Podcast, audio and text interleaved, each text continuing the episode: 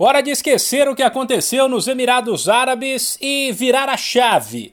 Ainda de ressaca e abalado pela perda do título mundial no sábado, o Palmeiras tenta retomar o foco e volta a campo nesta quarta-feira pelo Paulistão. O adversário será a Ferroviária em Araraquara, sete da noite no horário de Brasília.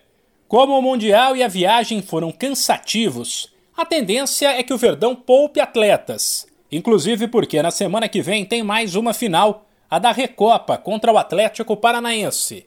Assim, uma possível escalação é Lomba, Mike, Kusevic, Murilo e Jorge, Jailson, Patrick de Paula e Atuesta, Veron, Wesley e Rafael Navarro. Expectativa também pelo poder de reação da equipe. Em Abu Dhabi, logo depois do jogo com o Chelsea, a comissão técnica já mostrava preocupação e tentava, na conversa, evitar que os atletas ficassem muito abalados, num nível que poderia prejudicar a sequência da temporada.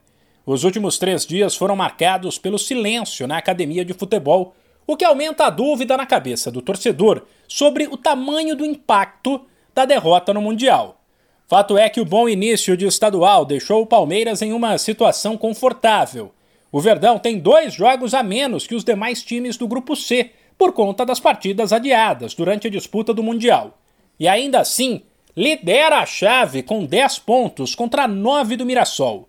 Situação bem melhor que a do ano passado, quando o time correu um sério risco de não se classificar para o mata-mata do Paulistão. De São Paulo, Humberto Ferretti.